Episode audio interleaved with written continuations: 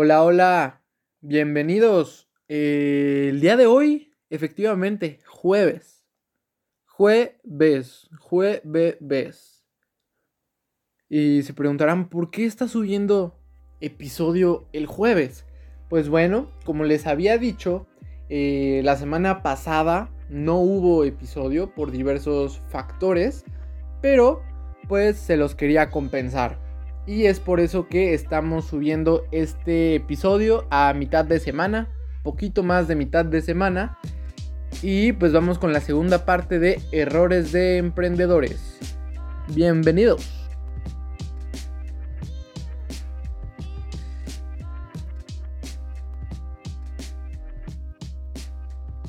Ahora sí, vamos a iniciar. Déjenme decirles que este este episodio lo estoy grabando muy contento. Déjenme decirles que estoy muy contento porque estos últimos días de encierro, o sea, han sido días muy productivos, que me he dado cuenta de muchas cosas, tanto buenas como malas, como de cambio de perspectiva de vida. O sea, ha estado bastante bueno y créanme que hoy traigo como que una energía como renovada, ¿sabes? O sea, como que todo me pone contento, así, asá, y por eso hoy vengo cotorreador. Entonces, cada vez siento que me voy como moldeando más este formato. En los primeros, no sé, como que no tenía... Pues la verdad no, o sea, no sabía cómo hacer esto. O sea, nunca había hecho algo como parecido. Y creo que poco a poco voy a ir agarrando mi estilo. Eh, para este episodio ya me siento mucho más cómodo. Me siento mucho más en forma y listo para platicarles de la segunda parte de errores de emprendedores. Entonces, vamos a dar una leve recapitulación del episodio anterior. Si no lo han escuchado, yo les recomendaría que vayan, lo escuchen para que pues, sepan de qué estamos hablando. En el, en el anterior eh, yo les expresaba algunos de los errores que de acuerdo a experiencia y a investigaciones, estudios, son los que eh, emprendedores, ya sea un emprendedor muy joven o un emprendedor pues ya a lo mejor de más edad, pero que está en una etapa donde su, su negocio, su idea están jóvenes, pues se pudiera llegar a atorar en algún punto, ¿sale? Entonces, eh, pues si de eso platicamos en el anterior. Si quieren, pónganle pausa con toda confianza, vayan a escucharlo. Y pues si ya lo escucharon, pues nos arrancamos. Eh, déjenme decirles que, bueno, antes de, de iniciar, que he notado que tengo una muletilla. Tengo una muletilla al terminar como oraciones. Y siempre digo, ¿vale? ¿Va? O sea, cosas así. Entonces, eh, un día voy a proponer un juego de bebida para todos mis amigos y, y pues que me escuchen, ¿no? Bueno, anyways, solo quería comentar eso para que lo noten. En serio, no, nótenlo un poquito, voy a tratar de trabajarlo. Pero si no se los decía ahorita, yo lo iba como a obviar. O sea, iba a ser como de, ay, todo lo hago perfecto ya. Pero aún no. Seguimos en ese proceso. Todo es un proceso en la vida. Bueno, vamos con la recapitulación de volada. Eh, donde el primer punto del episodio anterior fue hacer las cosas por dinero. Cuando nosotros hacemos las cosas por dinero, tarde o temprano vamos a tener obstáculos. O sea, eso es innegable. Y si tú, ante ese obstáculo, te rompes porque resolverlo no te apasiona porque esa traba ya te dejó ahí porque no amas lo que estás haciendo, no te gusta lo que estás haciendo, yo creo que los riesgos de que ese proyecto no llegue a buen puerto son más altos. Son más altos, porque si tú haces algo con cariño, haces algo con amor, pues vale gorro todo lo que pasa alrededor. O sea, te levantas y aunque ese día no estés a lo mejor bien físicamente o bien emocionalmente, pues tú le vas a dar a, tu proyecto todo lo que traes. O sea, si ese día no amaneciste con, con el 50%, por, no amaneciste con el 100% así de, de, tus capacidades, algo así, porque te duele la cabeza, y amaneciste con un 50%, pues le vas a meter a lo mejor 45% a ese proyecto. ¿No? O sea, te vas a enfocar en sacarlo y, y en librar esa traba que se te presentó. El segundo punto fue que muchos emprendedores que quieren iniciar un negocio digital eh, implementan una página antes de implementar un proceso. ¿Sale? Todo eso, les digo, súper explicado en el anterior. Eh, cuando tú vas a montar a lo mejor un e-commerce o únicamente quieres que tu página tenga pues un posicionamiento ante buscadores, pues sí, puedes hacer tu, tu página web, pero esa página web no te va a servir de nada si no implementaste un proceso antes. El tercero es no conocer a tu cliente. Y aquí les platicaba una breve anécdota de que yo pues siempre he sido, o sea, siempre me ha gustado como vender cosillas. Entonces en la secundaria, pues a mí me gustaban muchísimo los squinkles, muchísimo. Pero descubrí que a la gente que yo le vendía no eran como su top. A ellos les gustaban los Skittles. Y como pues en ese caso mi negocio era de venta de dulces, pues fácilmente podía moverme. Entonces, en vez de llevar squinkles, empecé a llevar Skittles. Y los resultados eran muchísimo mejores. O sea, no porque a mí me encantaran los squinkles, quería decir que a todos, todos pensaran igual que yo. El siguiente punto, pues fue la cuestión de hacer un buen prototipo. ¿Qué es un prototipo? Es una fase previa al prototipo, donde eh, hacemos la prueba de cómo saldría a la venta nuestro producto, nuestro servicio, pero con, pues sí, como si fuera un prototipo, pero de súper baja fidelidad. O sea, hacerlo a pluma, hacerlo a lápiz, eh, hacerlo eh, en un cartoncito y probar cuál es la reacción de las personas. ¿Sale? Entonces, ahí en esa fase no le hemos metido un solo peso en cuanto a diseño de producto o en cuanto a diseño de servicio, en la fase del prototipo. Una vez que ya probamos nuestro prototipo, pues podemos pasar al prototipo. ¿Sabes? Y el último punto, eh, ahí como que en la recapitulación anterior me comí un poco lo del estudio de mercado. Creo que vale la pena hacer todo un episodio del estudio de mercado y les va a gustar mucho. Espérenlo próximamente. Y el último punto que tocamos fue el de frenar porque no te ha llegado esa idea que va a revolucionar. Otro ejemplo que yo les ponía es, imagínate que cerca de tu escuela no hay vendedores de rosas, de flores. Entonces, tú ves que hay una necesidad de vender rosas por tu escuela, pues a lo mejor puedes diseñar un proceso para que haya una venta de rosas. A lo mejor eh, una tienda en línea de venta de rosas, eh, a lo mejor, no sé, o sea, lo que se te ocurra, ¿va? Pero tú no inventaste las rosas, tú únicamente adaptaste el proceso para que todos puedan tener rosas, ¿sale? Entonces, no es a fuercísima, o sea, tener que inventar algo, o sea, que tu invento creas que eso vaya a ser ya con el que inicias y con el que terminas. O sea, en este mundo eh, entre más pruebas hagas, pues mucha más probabilidad tienes de que alguno de esos negocios pegue. ¿Sale? Y si únicamente le dedicaste años y años y años a desarrollar uno y cuando lo tenías desarrollado resulta que a la gente no le gusta, pues entonces ahí puede venir eh, un desmotivante, ¿no? Entonces, adapta los procesos cuando vas empezando a modelos de negocio que ya estén pues andando, ¿no? Y si te encuentras uno en otro país, pues tráetelo a México. Listo, entonces mucha introducción, ya vamos a pasar con lo bueno. Entonces, em, el día de hoy vamos a tocar ya cuando nuestro emprendimiento, nuestro negocio, nuestra empresa ya está funcionando.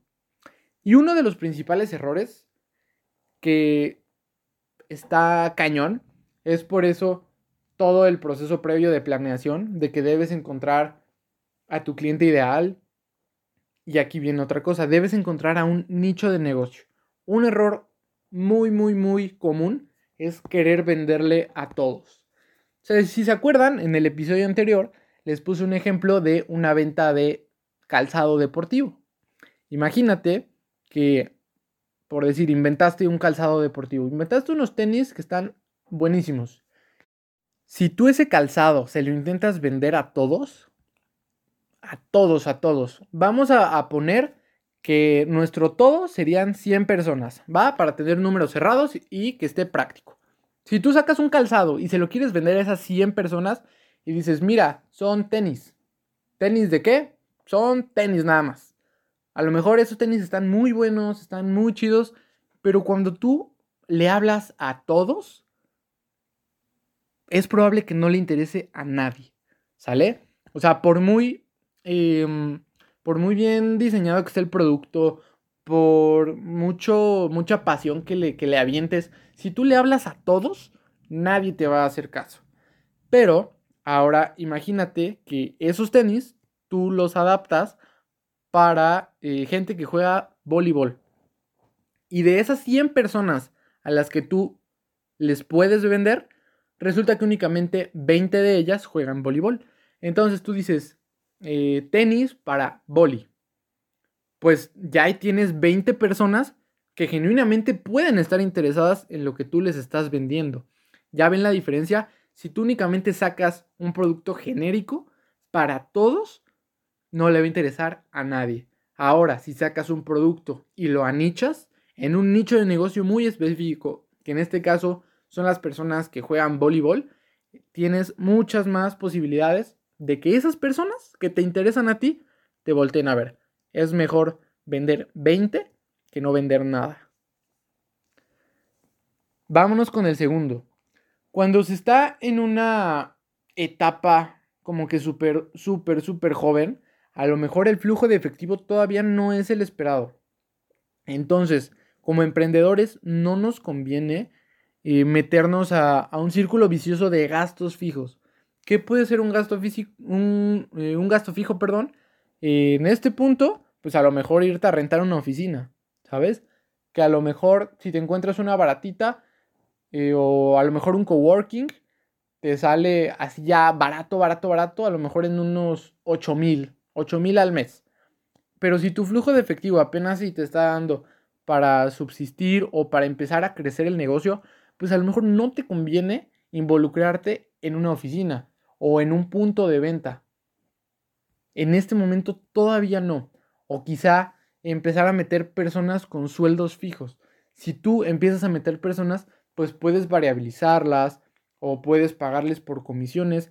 Tienes todo un abanico de cuestiones para poder jugar con tu flujo de efectivo para que siempre juegue a, tu favor. ¿Sale? Entonces, el segundo punto es tratar de evitar los gastos fijos, tipo oficina en este caso.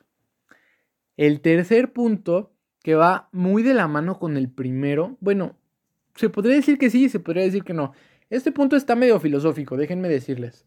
No se me vayan a confundir. El primero fue venderle a todos. Este tercero es venderle a cualquiera. Venderla a todos, venderla a cualquiera. No es lo mismo. El venderla a cualquiera es una posición donde irremediablemente te vas a ver. Donde a lo mejor cuando vas empezando, tú quieres empezar a generar, quieres empezar a generar flujo, quieres empezar pues sí, a irlo creciendo.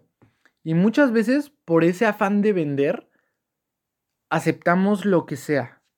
Si a lo mejor tu servicio em, vale, no sé, a lo mejor 7 mil pesos al mes, se lo vendes a, a, empresa, nunca va a faltar la empresa que quiera llegar, ponerse exigente y quiere que se lo des a 1500. Y por, ese, por esas ganas de tu vender, vas a ir y se los vas a dar a 1500. O sea, esos clientes, salvo un análisis muy bueno, o sea, que a lo mejor sean de confianza o, cualquier cosa así, pero si cualquier persona llega y te empieza a regatear de esa manera, no sé hasta qué punto sea un cliente, pues bueno, ¿sabes? O sea, en este mundo, así como, como consumidor, sabes que hay servicios buenos y hay servicios malos. Como emprendedor, debes saber que hay clientes buenos y clientes malos. No te conviene a ti enfrascarte en una cuestión que posteriormente pudiera ser hasta problema legal con un cliente mañoso. Eh, la verdad, tú, al ser emprendedor, estás en un punto en el que te puedes poner los moños que quieras. Si tú confías en tu producto y si tú confías en tu servicio, puedes darte el privilegio de decir yo no te quiero vender y no venderle. O sea, tarde o temprano empezarás a generar ese flujo. Tarde o temprano empezarás a, a, hacerte de, de una cartera de clientes que en realidad a ti te guste. O sea, no por querer ganar unos cuantos pesos más, te vayas a enfrascar en una cuestión que te consuma ciclos mentales, etc. Muchas veces los peores clientes son los que más tiempo consumen por todas estas cosas. ¿Va? Entonces no le vendas a cualquiera, escoge bien tus batallas, escoge bien tus clientes. El cuarto punto que es pensar que operarás siempre. ¿Va? O sea, si tu intención es hacer crecer tu emprendimiento, hacer crecer tu negocio, está cañón que tú puedas ser el que mueve la rienda siempre. O sea, el que está remando, remando, remando. A lo mejor al principio, pues obviamente, ¿no? Obviamente vas a entrarle, eh, te vas a ensuciar las manos. Pero si tú eres bueno en hacer negocios, porque si no, no serías emprendedor. O sea, los que no son buenos para hacer negocios nunca van a ser emprendedores. Jamás, jamás, jamás y de nada. O si no les gustan los retos nuevos, pues tampoco serán emprendedores. Pero tú sí. O sea, tú diste ese paso tú ya creaste tu negocio en este caso. Entonces, pues eres bueno haciendo negocios, haciendo empresas. Entonces, si tú toda la vida te la pasas operando, esa área de crecimiento para abrir unidades de negocio o para abrir negocios nuevos se te va a ir frenando. Entonces, lo mejor que puedes hacer es hacerte de un gran equipo, de un equipo sólido al que posteriormente puedas delegarle esas cosas que a ti te quitan el tiempo. Sonó mi reloj. Eh, Posteriormente hablaremos una cuestión de optimización de tiempo, igual en otro episodio, del tiempo reactivo y el tiempo proactivo. Entonces, si tu tiempo reactivo es mucho mayor al proactivo, pues creo que ahí te puedes atorar en algún momento. Esa es la importancia de poder, desde que inicias, ir echando ojo, ir calando, ir probando gente y los que te gusten, quedártelos y encargarte de que no se vayan. Porque tarde o temprano con ellos es con los que vas a poder desahogar y con los que vas a poder crecer, ¿vale? Tú solito, no digo que sea imposible, pero si tu intención es crecerlo, tarde o temprano te vas a ver topado. Y más vale que para cuando te veas topado ya tengas un equipo en el que puedas confiar. Ese me gusta, ese, ese me gusta. Yo creo que eh, estoy haciendo bien ese trabajo. Ahorita, en cuanto a... Pues ya ahí luego les estaré platicando en mis historias de Instagram o en publicaciones, videos con, con los chicos que ya están metidos. O sea, están metidos y los tengo haciéndose másters en lo que están. Para que en el momento en que se restablezca la cuestión de pandemia y todo, yo siempre les digo, apúrense porque esto viene machín. Entonces, creo que estoy formando un gran equipo. Si están escuchando esto, mi equipo, pues les mando un saludo. Entonces, hazte de una base muy sólida para que tú puedas caminar sobre hombros de gigantes. Y vámonos con el último punto. Eh, mentira, el penúltimo. Es la cuestión del mindset.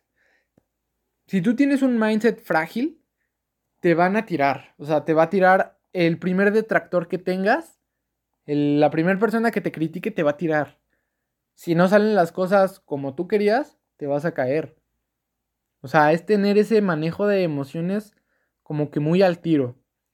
O sea, el saber que no siempre va a salir bien todo, el saber que te vas a equivocar, el saber que te vas a caer, pero es tu chamba levantarte lo doble de fuerte y aprender de todas esas situaciones. Si, tú, si tu mindset es frágil, y pues a lo mejor no digo que esté mal, ¿no? En algún momento todos tenemos un momento de fragilidad, un momento de debilidad, pero si es tu chamba trabajarlo, o sea, el no dejar que esas cosas te afecten. Y eso pasa y eso me pasaba y en algunas ocasiones, ¿para qué miento? Me, me sigue pasando, ¿no? Es parte de el trabajo de ese día a día, el trabajo contigo mismo es muy importante. El confiar en ti y pues nada, saber que las cosas van a salir bien y las cosas van a salir mal, pero pues te debes levantar, ¿sale? Ejercitar mucho ese, esa capacidad de adaptarte al cambio y de resolución de conflictos. ¿Sale? Y ahora sí, ya para terminar, vámonos con la última, eh, con la última idea, el último punto, que este está bueno, pero yo creo que es el más fuerte de todos, de todos, de todos, de todos. Y es enamorarse ciegamente de la idea. Yo creo que este es el más pesado de tocar. Imagínate que tú tienes, iniciaste un negocio o inventaste algo o lo que sea, ¿va? Pero el chiste es que ya tienes montado un negocio. Y ese negocio, mientras tú pues estás en tu juventud o mientras estás en tu época adulta, pues ese negocio va bien, va bien, va bien, va bien.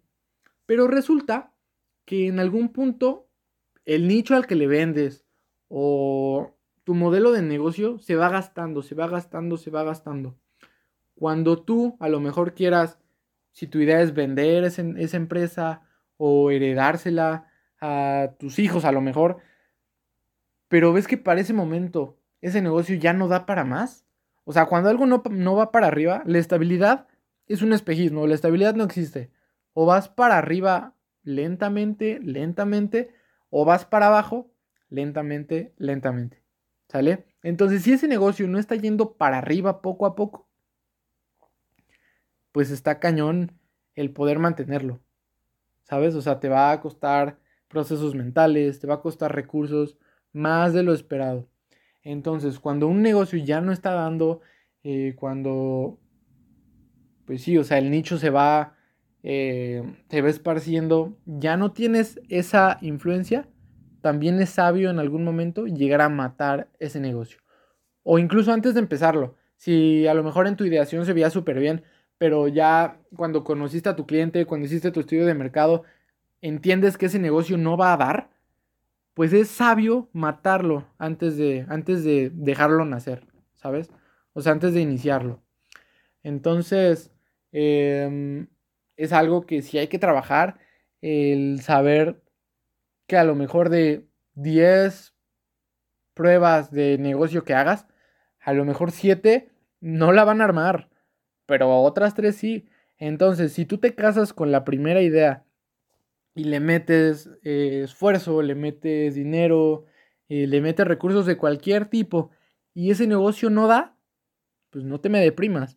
O sea, estudia lo chido. Para eso es la planeación. Para eso es todo lo que platicamos en el episodio anterior. Planéalo, chécalo, para que tú tengas esa sapiencia de que antes de que lo vayas a iniciar, veas si va a dar o si no va a dar. Y si no, pues creo que es sabio pues darle un tiro a ese negocio. ¿Sale? Pues listo, mis queridos amigos, eh, con esto terminamos el episodio del día de hoy. Creo que ya se está haciendo un poco larguito, entonces vamos, eh, vamos a irlo terminando. Es sabio así como saber cuándo matar un negocio, cuándo matar un episodio. Entonces, eh, hasta aquí nos quedamos el día de hoy. Créanme que para hacer un episodio de mitad de semana, estuvo bueno. Estuvo bueno. De hecho, voy a, híjole, no sé, quizá en algún punto podamos empezar con más episodios. A lo mejor con invitados que les puedan venir a platicar un poquito de quizás su historia o un par de consejos eh, en cuestiones legales para poder abrir tu empresa, qué necesitas para constituir una sociedad, em, políticas para vender en línea, muchas cosas, muchas cosas que en 25 minutos no nos da tiempo de tocar, pero creo que eh, vale la pena. Vale la pena todo ese contenido que les puedo aportar y que la gente que conozco les puede llegar a aportar. Entonces, pues vámonos chicos. Eh, nos estaremos escuchando, si ustedes me lo permiten, el día lunes. Eh, pasen un bonito jueves, pasen un bonito fin de semana y pues hasta aquí se queda. Adiós.